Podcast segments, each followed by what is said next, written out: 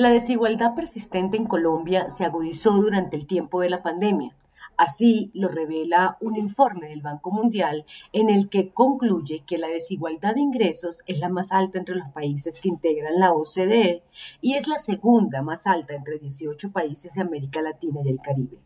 Una lápida en percepción internacional muy difícil de quitarse y que obliga al debate público sobre los orígenes del problema y las soluciones que hay sobre la mesa. En Colombia, los ingresos de 10% de la población más rica es 11 veces mayor que la de 10% más pobre situación que no solo es persistente en la historia del país, sino que aumentó durante la pandemia del COVID-19, empeorando más la desigualdad al punto que unos 3,6 millones de personas se sumieron en la pobreza.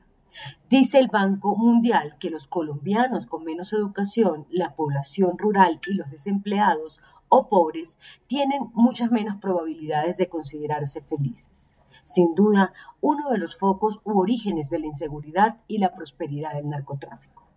Para la banca multilateral, las desigualdades comienzan en infancia y tienen consecuencias en la acumulación de capital, en las oportunidades financieras y en el mercado laboral. Si bien Colombia ha hecho avances muy importantes en reducir la mortalidad infantil, vemos como en otros indicadores, como en años de educación ajustados por aprendizaje y malnutrición, presentan brechas importantes entre los hogares más pobres y los más ricos. Un niño pobre recibe dos años y medio menos de aprendizaje que uno rico. La crítica más dura contra el manejo de la desigualdad en Colombia, hecha por el Banco Mundial, es que los modelos de impuestos y transferencias poco contribuyen a reducir la desigualdad de ingresos. El informe advierte que el nivel de recaudo es menor que en otros países, que el impuesto sobre la renta de las personas es mínimo, gracias a que las deducciones y los umbrales tributarios son muy altos, lo que a la postre le limita al Estado recursos para redistribuir entre los necesitados.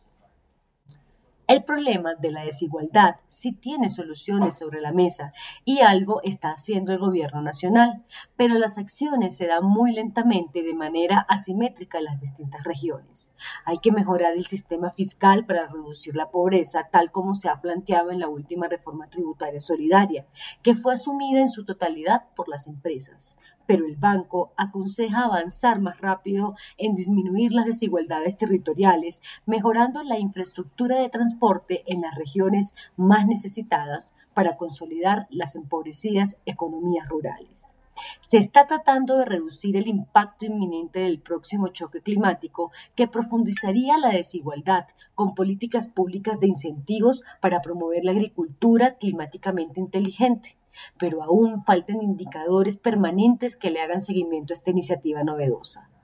en donde además falta avanzar es en soluciones en la promoción del mercado laboral inclusivo, con medidas como regulaciones laborales acordes con el contexto económico, reducir los trámites burocráticos para la contratación laboral formal, mejorar la calidad de los programas de reinserción laboral y de entrenamiento y eliminar las barreras de acceso equitativo al trabajo, especialmente para las mujeres.